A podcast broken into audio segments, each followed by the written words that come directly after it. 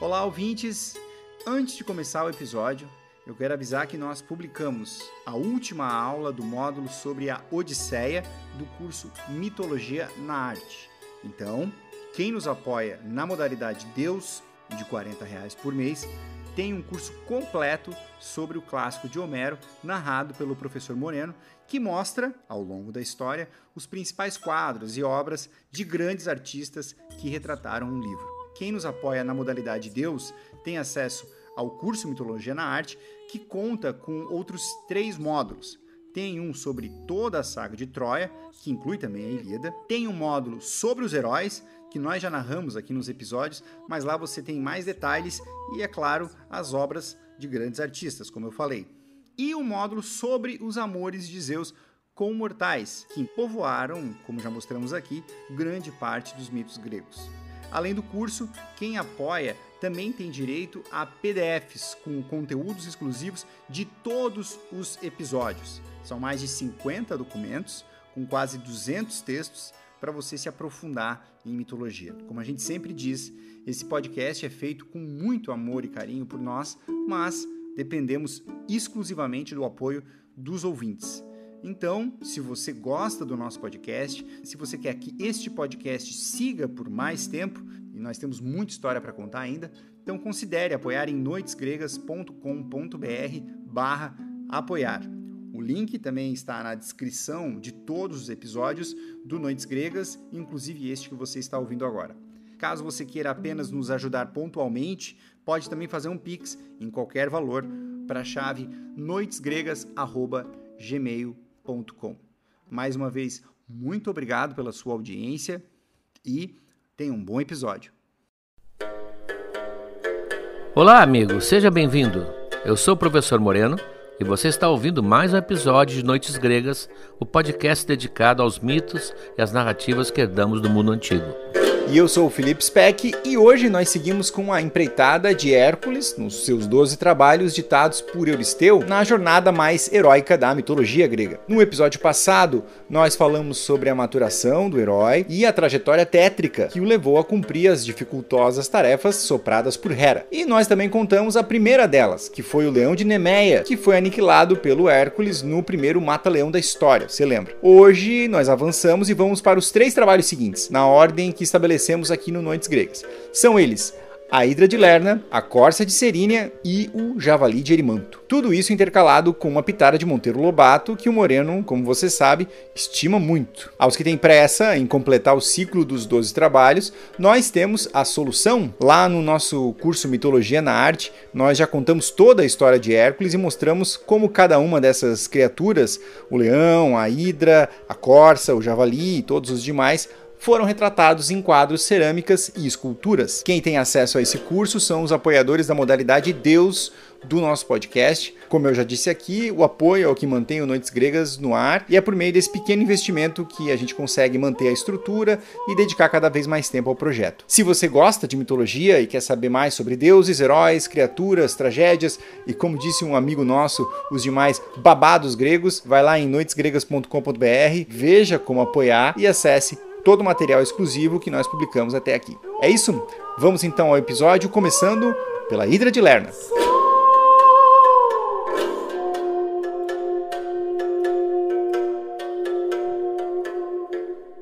No episódio anterior, nós começamos a ver os famosos trabalhos de Hércules.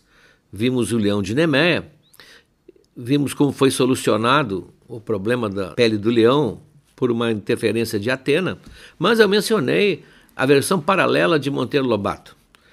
Tanto que no material exclusivo, os apoiadores receberam o texto do Monteiro Lobato, exatamente mostrando como os pica-pauzinhos, no caso Emília, Pedrinho e o Visconde, ajudaram Hércules e passaram a ser uma espécie de coach do grande herói. A grande invenção que Monteiro Lobato fez, e a única na literatura que eu conheço, infanto-juvenil do mundo, ele trouxe a Grécia para o Brasil. Na época em que o modernismo estão trazendo os grandes movimentos artísticos da Europa para o Brasil, a Semana de Arte Moderna, Monteiro Lobato resolve trazer a Grécia clássica. Mas para trazer a Grécia clássica, ele não fez como a maioria dos que tentaram isso. apresentando os textos da Grécia, que são valiosíssimos, mas que não se comunicam imediatamente com as crianças. Monteiro Lobato fez o trabalho inverso. Como ele tinha criado seus personagens, que são imortais na nossa literatura infantil, ele fez os personagens irem à Grécia. Portanto, nós vamos, em cada episódio que eu vou narrar aqui, nós vamos ter no material exclusivo a versão do Monteiro Lobato com os três intervindo e ajudando, às vezes até atrapalhando, os trabalhos que o Hércules tem que fazer. Ele pôs os olhos de três jovenzinhos brasileiros enxergando o que estava acontecendo na Grécia. Isso permitiu aos jovens leitores do Brasil, eu fui um deles, fui criado por Monteiro Lobato, em termos de mitologia, imaginar muito mais vividamente as cenas que são narradas de uma maneira, às vezes, muito austera. Então, a partir já do episódio anterior, e continuando nesse e talvez no outro também, o material exclusivo sempre vai ter os trechos em que o Monteiro Lobato narra o episódio. Vocês vão verificar que ele é muito adequado à história, ele se mantém dentro do mito, ele não altera os mitos, mas ele introduz ah, os saborosíssimos comentários da Emília, as soluções do Pedrinho, as dissertações científicas do Visconde de Sabugosa. Bom, o segundo trabalho, estamos nos fixando aqui na numeração da própria narrativa de Hércules, porque não há uma certeza exatamente da ordem dos trabalhos, mas o primeiro e o segundo, sim. No primeiro, vimos no episódio anterior, ele adquire a pele do leão, que ele vai usar daí por diante. No segundo, que é o da Ida de Lerna, ele vai adquirir o veneno mortal em que ele vai embeber suas flechas, que causarão muitas mortes, inclusive a sua, como veremos depois.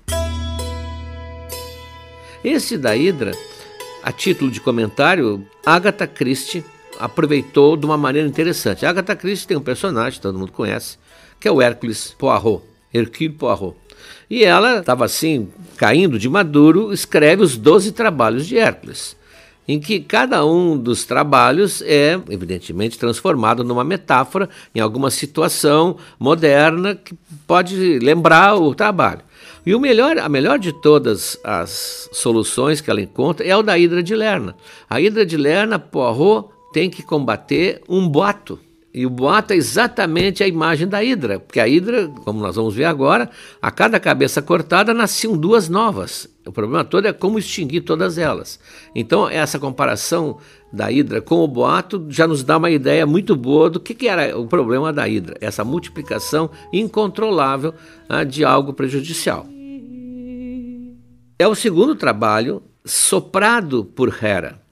Nós vimos que por trás do que o Euristeu diz, que ele é o rei que fixa a tarefa que o Hércules tem que fazer, está a mente de Hera. É ela que está instrumentando o Euristeu e dando ideias para que ele possa criar algo que o Hércules não possa superar ou que, melhor ainda, termine liquidando o herói como para eliminar aquele filho preferido de Zeus. Alguns dizem, inclusive, que ela criou a Hidra. Ela fez o monstro surgir especialmente para emboscar o Hércules. De qualquer forma, é um réptil, portanto, parente dos dragões, ah, de todos aqueles monstros que são reptilianos, e que vive num pântano em Lerna, que é um local sinistro. Um local, inclusive, que diziam que não tinha fundo. Era um pântano ligado a um lago que não tinha fundo. Aquele mesmo que o Dionysus teve que atravessar para chegar a uma das entradas do mundo dos mortos quando ele vai buscar a sua mãe, a Semele, como nós vimos no episódio do Dionysus. É nesse pântano que se localiza esse animal. Uns dizem que tinha sete cabeças, outros dizem que tinha nove cabeças, outros dizem que tinha cem cabeças. Ah, isso aqui, as versões todas, o caso do Cérebro, que nós vimos, o cão que guarda o mundo do subterrâneo, também variavam as versões. Nós vamos ver, vamos ficar com sete cabeças, por uma razão muito simples. Porque daí surge uma expressão em português, e talvez em outras línguas também, do bicho de sete cabeças. Não é um problema muito grave, não é um bicho de sete cabeças, não é uma hidra de Lerna. É esse animal que o Hércules tem que derrotar. Só que, primeiro, essas cabeças são renováveis. Alguns dizem, inclusive, duplicáveis. Corta uma, nascem duas. Portanto, o problema piora. Daí a versão do boato da Agatha Christie, que é perfeito. E uma delas é imortal. uma delas é imortal, não pode ser liquidada. Essa tem apenas como neutralizá-la. E para lá, então, é enviado o Hércules e ele vai acompanhado, ele não vai sozinho. Ele vai com o seu sobrinho, Iolau, que vai ajudá-lo né, nesse trabalho, o que vai depois inutilizar a tarefa para o Euristeu. O Euristeu vai dizer: não, tu tivesse ajuda, então esse não conta, né, vão ter que aumentar. Então, teoricamente, seriam dez trabalhos iniciais, dois deles, a Hidra é o primeiro, vão ser impugnados, né, impugnados pelo, pelo Euristeu. Euristeu.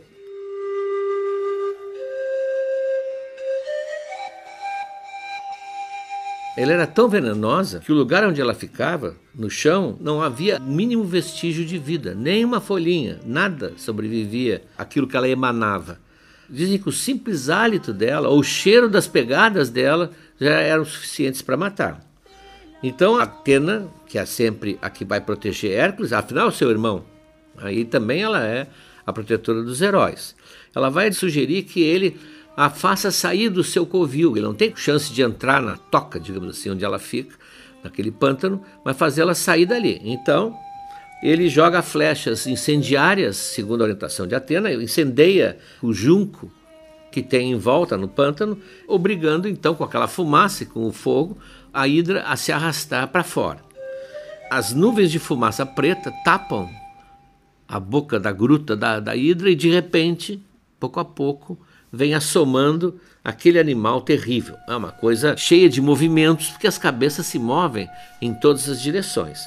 O Hércules é, põe um pano no, molhado no nariz para evitar a fumaça é, e começa a bater. Primeiro ele usa o porrete, outros dizem que ele usa a espada para cortar. Uns dizem que é para amassar, outros para cortar. No Monteiro Lobato, como vocês vão ver, é plá, plá, ele está amassando. Né?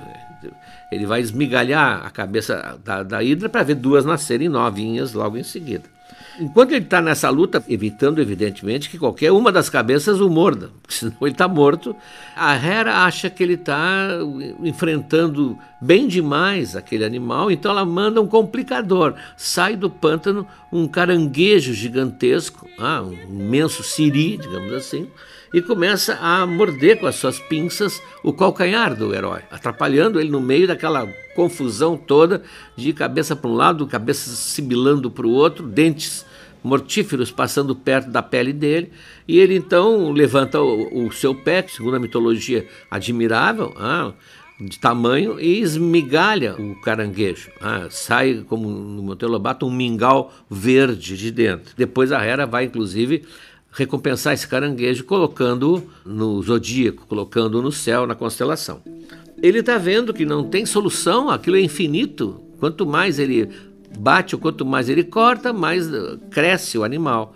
Até que ele tem uma inspiração, manda o Iolau fazer uma fogueira, um fogo gigantesco, e com grandes tições em brasa, ele vai ele pede que o Iolau vá cauterizando o corte, vá cauterizando o ferimento, seja amassado ou cortada. Imediatamente o Iolau aplica uma tocha em brasa, uma, uma tora em brasa, e ali fecha totalmente o tecido, fecha a ferida e não nasce mais. Assim ele vai esborrachando uma por uma e sobra apenas a imortal. A imortal ele não pode fazer nada, então ele corta a cabeça imortal e a enterra profundamente, colocando em cima uma pedra que nem 20 homens conseguiriam afastar, e deixa ela ali viva.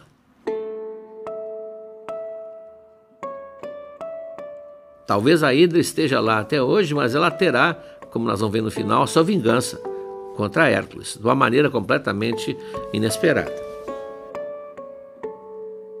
O que sobrou da carcaça, ele desmancha em pedaços e joga no pântano. Tanto que dizem que naquele pântano, sempre a partir de então, a água passou a ser fétida. Mas antes de fazer isso, ele embebe a ponta de suas flechas no sangue da hidra. E essas flechas com o sangue da hidra vão causar a morte de quem quer que seja ferido ou arranhado, talvez só por elas, como nós vamos ver até hoje em alguns episódios aqui que vão aparecer.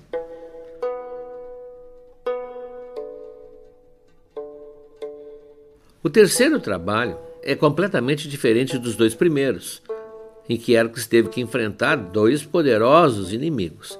O terceiro trabalho é uma delicada corça, famosa por ter uma galhada de ouro e pés de bronze, velocíssima, superando qualquer flecha lançada por qualquer arco e que pertencia a Artemis. Artemis teria recebido um dia cinco corças especiais de uma ninfa, a Taigete, que a deusa tinha protegido do assédio de Zeus, como sempre. Né?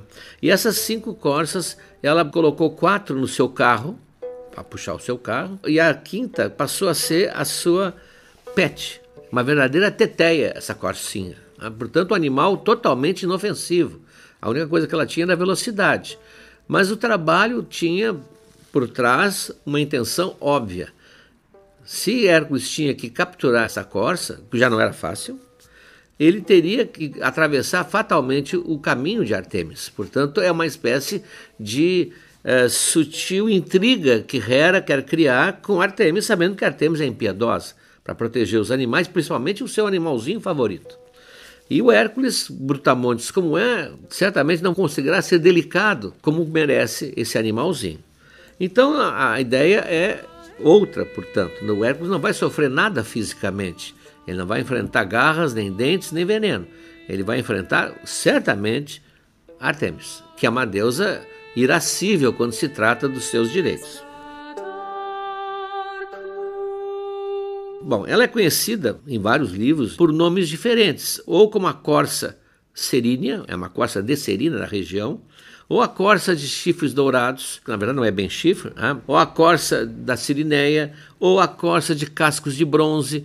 Então ela tem vários nomes nos livros de mitologia, ela pode ser encontrada sob várias denominações. E ela, segundo a lenda, era tão especial que ela tinha gravado uma inscrição quando nasceu Taigete me dedicou a Artemis. Portanto, havia toda uma ligação do seu destino com a sua dona, a Artemis.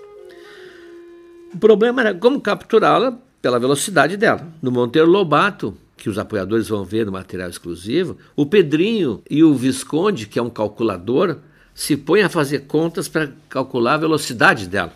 E eles determinam com grande certeza né, científica de que ela se deslocava mais ou menos a 200 km por hora, porque eles medem o tempo que ela leva para ir até o mundo dos hiperbóreos, que é no norte, e para voltar, e dividem, fazem aquelas contas, então ela andava a 200 km por hora. Como pelos rastros ela foi em direção ao norte, mas como ela é um animal exatamente de estimação, Hércules deduz que ela vai voltar, evidentemente, para o seu lugar, e ali ele espera a volta dela. Espera a volta dela e coloca uma rede, não pode machucar o animalzinho, coloca uma rede de caça, como se fosse uma rede de pesca, apenas eh, escondida na folhagem, né, coloca no caminho por onde ela costuma cruzar. Passa-se o tempo mais ou menos que ele esperava e lá vem ela voando. Lembraria, embora seja uma comparação não muito justa com um animal tão mimoso, o papaléguas do desenho, né, o famoso bip bip. Passava correndo, mal se via a poeirinha levantando. E ela cai na rede, e rede, quem já viu o animal bater na rede, quanto mais ele luta, mais a rede o prende e ela está imobilizada ali dentro. Quando o Hércules vai tirá-la da rede, ele, que era realmente tosco, ah, Brutamontes, termina quebrando um pedaço da galhada, ou quebrando a galhada inteira, tem toda uma discussão. Deixando-a, portanto, como no diz o próprio Monteiro Lobato, mocha. Mocha é o animal que perdeu o chifre. Esse detalhe curioso, e vai aparecer inclusive em gravuras na cerâmica, esse detalhe curioso faz imaginar que na história realmente ela não fosse uma corça, ela fosse uma rena. Por quê? Porque a, a, o veado tem galhada, mas a fêmea não tem. Então essa fêmea, para ter galhada, só podia ser uma rena, porque as renas têm galhada. E o fato dela ter quatro irmãs atreladas ao carro de Artemis reforça a ideia, porque as renas puxam, as renas são usadas como animal de tração. E ela veio lá do norte. Então a ideia seria que esse foi um mito que meio que se atravessou do norte em direção à Grécia, e no fundo ela era uma reninha. Era uma reninha, que vai ficar sem chifre. Alguns antropólogos dizem que esse mito se acomodou para explicar por que, que a fêmea do viado não tem chifre. Porque o Hércules quebrou. Ele põe a, o bichinho nas costas, ele leva o Hércules, né? E vai em direção a Micenas para entregar para Euristeu. Mal ele caminha alguns quilômetros, é óbvio que o passo dele é atalhado por Artemis e o seu irmão Apolo. Os dois irmãos vieram tomar satisfações. O que, que estava acontecendo com a bichinha? E o Hércules, olha, é, é, né, eu peço perdão, o Hércules não vai jamais afrontar os dois deuses, né? mas quem mandou foi o próprio Apolo. E o Apolo fica meio perplexo. Eu, sim, eu fui a Delfos ah, e a Pitonisa, Pitonisa é a, a sacerdotisa de Apolo, me mandou obedecer a tudo que o Euristeu mandasse para eu pagar o crime que eu fiz com meus filhos e eu estou apenas cumprindo as ordens. Eu, eu, eu, sou, eu só vou lá entregar, eu não, não quero machucar o animalzinho. Ele não, gozar que no mito não se menciona que alguém diga, mas, mas estragou aqui o chifrinho. Não, não, se, não se comenta isso. Ah, e depois, evidentemente, ela, vou soltá-la, minha palavra, não vou machucá-lo. Ah, os deuses se entreolham, os dois irmãos, e tem razão, ah, se foi aquilo que o oráculo disse, é, na verdade foi Apolo, a vontade de Apolo, e ele então é liberado, claro, com, com uma ameaça que ai dele que não devolva o animalzinho. Só que quando ele está se aproximando, ele é informado, o mito não especifica por quem, que o Euristeu não vai soltar a corça que o Euristeu vai manter a corça num pequeno zoológico, vai mantê-lo como troféu. A corça de cascos de bronze. Aliás, o casco de bronze é para não gastar quando corre. Né? A corça de cascos de bronze será sua. E o Hércules percebe que com isso ele vai ficar mal com os dois irmãos e simplesmente usa um, um recurso de vou entregar, toma aqui, pega e o Euristeu meio que pisca o olho e ele solta o bicho e o bicho está correndo aquela velocidade de 200 km por hora, e ele cumpriu o que tinha que fazer e o Euristeu fica frustrado. O animal foi entregue, ele que bobeou, ah, vem aquela discussão, foste tu, foste tu, e, e assim fica Hércules livre da ira de Artemis, o animalzinho volta à natureza e o trabalho está pago. Como diriam hoje, treino pago, o Hércules disse trabalho pago. Euristeu fica despeitadíssimo, porque além do Hércules cumprir o trabalho, ele não pôde ficar com o troféu que ele pretendia. Então ele propõe para o próximo trabalho, aí sim, um animal que não é delicado, mas pelo contrário, que é um brutamontes, que é o javali de Erimanto. Por que o javali? O javali para nós lembra o Obelix do Asterix, que come javalis 4, 5, 6 no jantar não é um javali daquele porte, é muito maior. O javali na Grécia foi responsável por muitas mortes, muitas mortes mesmo na mitologia, porque ele é um animal selvagem, não é um, um animal doméstico, de grande porte e que tem aquelas presas dele cortantes à altura mais ou menos da femoral da pessoa. Então, vários heróis morreram por ferimentos na perna. O javali, portanto, é um animal mítico. Claro que existe uma teoria também que o javali não era bem o javali. Há um episódio que vai ser um dia contado, o javali da Calidônia, que é uma tarefa assim que reúne vários heróis na sua caçada. São aquelas tarefas que reuniram heróis antes da Guerra de Troia. Os argonautas, por exemplo, reúnem vários jovens ah, numa viagem à distante Cólquida antes da Guerra de Troia. E a caçada ao javali da Calidônia também reúne muitos jovens, alguns até que participam dos argonautas também, porque é um daqueles grandes eventos heróicos da Grécia Antiga. Ora, tantos heróis, são 30 ou mais de 30, tentando matar um javali parece um exagero, só que há a suspeita de que não fosse um javali. Os gregos nunca entenderam bem os fósseis que eles encontravam. Eles imaginavam então que eram monstros que tinham morrido. Dali tem várias criações imaginárias baseadas no esqueleto. E uh, o famoso mamute anão, que habitava a região da Grécia, pode ter sido a origem desse mito do grande javali que reunia muitos guerreiros para caçá-lo. Era um pequeno mamute, simplesmente um pequeno mamute. E como também existe a teoria de que os ossos do mamute criaram o mito do Polifemo, o ciclope, porque tem aquele buraco na caixa craniana, buraco da tromba, eles imaginavam que fosse o lugar do olho. Então tudo era conjecturas e a imaginação humana criou todas essas coisas que nós conhecemos. Então, fosse esse um javali verdadeiro ou não, era muito grande, tanto que pela descrição que se faz do local onde ele vive, se vai ver que ele é gigantesco. Ele é um javali realmente mega blaster. E o Hércules vai em direção à região de Erimanto, é um monte, Erimanto, onde está causando uma devastação total nas lavouras, nas plantações e nas vidas das pessoas.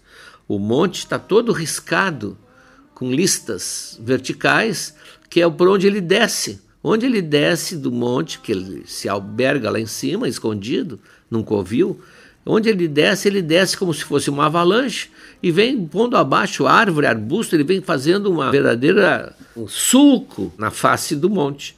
Imagina-se o tamanho dele. Então o monte está todo ele marcado por essas trajetórias, como se tivessem descido por ali dezenas de esquiadores gigantes, criando aquelas trilhas. O Hércules, mais à vontade agora do que com o caso da Corsa, que era coisa toda delicada, tanto que ele termina ah, danificando a figurinha, ele agora diz: Bom, agora é na força bruta, agora é comigo. Então ele vai na direção de Erimanto e passa na casa de um amigo seu. Esse amigo, Folo, é um centauro. Só há dois centauros amigos de Hércules. Hércules é inimigo mortal dos centauros, inclusive até o fim da vida ele vai estar tá lutando contra eles. É o Folo e o Quiron. Quiron, aquele centauro sábio, que foi professor de Hércules, professor de Aquiles, ah, foi professor de Esculápio, é a grande figura que eu já falei aqui do professor na Grécia. É o centauro humanizado, não é o centauro que é o centauro normal, selvagem o centauro normal é um baderneiro, ele é perigoso, ele realmente não é confiável. No Folo é grande amigo de Hércules, que o recebe como um grande amigo, recebe como um grande amigo e ele está no caminho do seu trabalho, esse do javali, e fica para jantar. E o Folo assa uma carne para o Hércules, porque ele come carne crua, como o centauro. Gozado que o centauro é metade cavalo, metade homem, mas come carne crua. Não podia ser vegano, até que seria bem adequado. E o Hércules pede vinho não imaginava jantar sem vinho. E o Folo disse: Olha, eu tenho aqui um barril que foi dado por Dionysus, o próprio Dionysus, o deus do vinho, deu, mas para ser consumido por uma festividade em que Hércules estivesse presente, em que tu estivesses presente, junto com os outros. É para confraternizar. O Hércules insiste para ele abrir o barril assim mesmo, não tem ninguém para confraternizar ali, mas está ele ali. E o Folo diz: Olha, mas eh, os meus amigos têm um olfato apurado. E esse vinho é um vinho, está guardado, sei lá, quantos anos? 30 anos, 40 anos? E deve estar tá muito denso. E o Hércules insiste. E o Faulo, então, bom, é, seja, abre. Abre e o doce aroma do vinho se espalha pela planície e chega onde estão os centauros, a turma braba lá reunida. Seria quase como no século XX, aqueles bandos de motociclistas, né, os Hell Angels, estavam todos reunidos lá, tomando cerveja e ouvindo rock. E eles sentem aquele cheiro e são atraídos pelo cheiro. E o Faulo tinha dito, eles quando são bêbados são terríveis. Eles chegam e vêm, percebem que estão tomando o famoso barril, foi aberto, e eles abrem caminho, eles querem também, começam a se servir de vinho, meio que a roubar o vinho, é bem roubar, porque é deles também, e obviamente começa a baderna. Começa a baderna, o Folo se afasta, porque ele está numa situação muito desagradável, porque é a sua gente, né? por outro lado, o que ele vai fazer? Ele se afasta e o Hércules resolve enfrentar. Né? O Hércules também tomou o seu, também está com a cabeça quente, e faz frente aos, aos centauros, e eles se armam de pequenas árvores que eles arrancam do chão, e outros com tições em chama, e começa aquele combate do Hércules sozinho contra eles. Claro que o Hércules flecha uns quatro ou cinco com as suas flechas e o sangue da hidra. Centauro flechado é centauro morto. E corre atrás dos outros, e uns vêm com machado, e ele com porrete. Bom, ele é muito poderoso, luta de uma maneira feroz e coloca o restante a fugir. Coloca o restante a fugir. E o Volo, que, claro, com conflito de interesse, não participou, só ficou olhando a briga esperando que não acontecesse nada de pior, mas aconteceu. Amigos seus estão mortos ali no chão. E ele diz para o Hércules que, olha, eu vou enterrá-los, né? Vou fazer um ritual, não posso deixá-los assim. E vai tratar dos cadáveres quando ele vê a flecha do Hércules cravada num deles. E ele tira, se uma coisa tão pequenininha como essa, derrubar um magnífico centauro, porque os centauros eram de grande porte. E quando ele está falando nisso, ele sem querer se arranha com a ponta da flecha e imediatamente ele começa a cambalear e cai morto. Ao Hércules só resta enterrar o amigo. Bom, aqui é uma confusão muito grande com o Folo e o Quiron. O Folo e o Quiron são dois centauros diferenciados. Eles mesmos entendem que o povo centaurico não é confiável. E eles, por causa disso, ganharam inclusive representações gráficas diferentes. O centauro normal é um cavalo, que onde termina ali o lombo e começaria o pescoço do cavalo, tem um tronco de homem. Então é um animal quadrúpede, grande, poderoso, mas com o tronco, o tórax e, evidentemente, o cérebro e a linguagem de um homem. Eles não. Quer dizer, eles não. Eles são representados de maneira diferente. Em vez de terem quatro patas e serem como um cavalo uma parte humana, eles são como um homem, com braços, pernas, e preso atrás do homem o traseiro de um cavalo. Ou seja, quem olha de longe parece um cavalo com patas traseiras equinas e as patas dianteiras, em vez de patas, pés. São diferentes. Na cerâmica grega isso aparece bem claro. Isso seria a marca que não são centauros comuns. São esses dois. Então, nesse ponto, eles são muito parecidos. Mas o Quiron é imortal. O Quiron é filho de Crono, ele é imortal. Enquanto o Folo não. Tanto que o Folo acaba de morrer. E o Hércules, depois de enterrar Folo, vai em direção à região do Erimanto e passa na casa do Quiron também. Porque o Quiron vai aconselhá-lo, ele vai pedir conselhos ao seu mestre. E o Quiron diz que ele deve esperar o inverno, porque no inverno a neve cobre o monte e o javali não terá a velocidade que ele tem. Ele vai se afundar na neve fofa e aí é o momento do Hércules capturá-lo.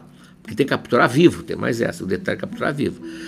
Enquanto eles estão nessa conversação, os centauros vêm atrás do Hércules. Ele está na região dos centauros, é por isso que tem centauro para tudo que é lado. Eles vêm em busca de desforra. E o Hércules é obrigado a lutar de novo. E nessa luta, uma flecha fere, atravessa a perna de Quiro. E o Quiro, então, flechado pelo veneno da Hidra, não pode morrer, porque ele é imortal. Então cria-se um drama, ele sofre dores terríveis e ele não pode morrer. Então ele, já que está condenado, ele sente, ele sabe, né? o Kiron sabe que não tem mais saída, ele vai ficar com aquilo ali para sempre. Ele oferece, veja como a mitologia dá esses saltos, ele oferece trocar de lugar com o Prometeu. Prometeu que está lá em cima do monte, sendo punido, lembram, pelo abutre que vem comer o seu fígado, que sofre diariamente a dor vai ser substituído por Quiron. É feita uma proposta e os deuses aceitam, então o Quiron vai ficar no lugar do Prometeu. Vejam, o Quiron não é o Folo.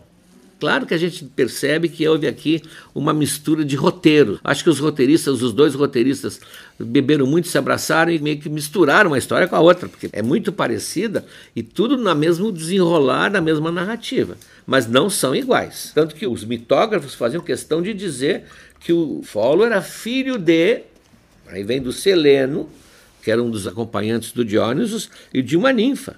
Portanto, não tinha nada a ver com o Quiron, que tinha outra família. Tá? Então, eram parecidos na sua bondade, parecidos no fato de serem centauros humanizados, mas diferentes porque um era mortal e o outro era imortal. Então, o Hércules, coitado, né, envolvido nesse trabalho, quase que não teve grande dificuldade, teve dificuldade o trajeto que ele fez, cheio de peripécias e com essa luta terrível contra os centauros. Ele então consegue finalmente pegar o javali, no Monteiro Lobato pegam com uma armadilha sugerida pelo Pedrinho, que é o Mundel, criar aquele buraco no chão e cobrir com galhos e folhas e fazer o javali persegui-lo naquela direção para cair dentro. Eles vão intervir para ajudar o Hércules captura o javali, coloca-o em cima dos ombros poderosos e vai levá-lo para o Euristeu. Ora, essa cena é muito representada na arte grega, porque é pelo espetáculo é o Hércules com o javali grande atravessado no, na, nas costas e vai entregar pessoalmente ao Euristeu. E o Euristeu, apavorado, porque o bicho está vivo, né? ele faz aquilo que ele vai fazer em outros momentos ele se esconde dentro de um pitos. O pitos é aquele vaso grande, muitas vezes usado enterrado, deixando só a boca fora, que servia quase de celeiro. Havia pitos para guardar cereais, grande quantidade, né? as cidades tinham nas casas essa espécie de reservatório. Seria hoje uma caixa d'água enterrada, só que de cerâmica. E ele tem um que ele mandou fazer de bronze exatamente para se esconder quando Hércules chega. Então as figuras são ridículas, aquela cabecinha do rei assim emergindo do jarrão esse, olhando apavorado o Hércules que vem com um sorriso maldoso entregar aquele gigante que está rosnando, grunhindo, tudo aquilo que um javali faz quando está bravo. E o que, que ele vai fazer com isso? pergunta o Hércules. Ele manda ele se livrar do animal. Então aqui não tem muita certeza o que aconteceu. Uns dizem que ele saiu correndo e caiu no mar, outros dizem que a terminaram caçando, mas não importa. A tarefa estava cumprida, trabalho pago, ah, javali estava entregue.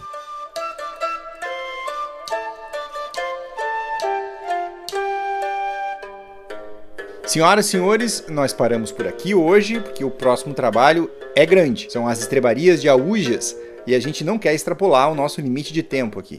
Mas vai valer a pena a espera, eu vos garanto. Como prometido, o material exclusivo deste episódio, que já está disponível lá em noitesgregas.com.br, na área do apoiador, tem Monteiro Lobato, com o Pedrinho, a Emília e o Visconde compondo o gabinete de apoio do Hércules, acompanhando o herói nos três trabalhos que contamos hoje. O material vai num PDF, que tem também algumas representações do herói nessas empreitadas, e também tem o trecho do livro da Agatha Christie, Os Doze Trabalhos de Hércules, que o Moreno mencionou aqui no episódio, em que o Hercule Poirot decide fazer os seus próprios trabalhos. O texto vai acompanhado por uma análise da obra que discute se o livro tem apenas semelhanças superficiais ou se há algo mais ganhar para o leitor informado como vocês, os ouvintes aqui do Noites Gregas. Tudo material de primeira. A gente volta na semana que vem com mais uma hora do oráculo e na outra com os próximos trabalhos de Hércules. Até breve!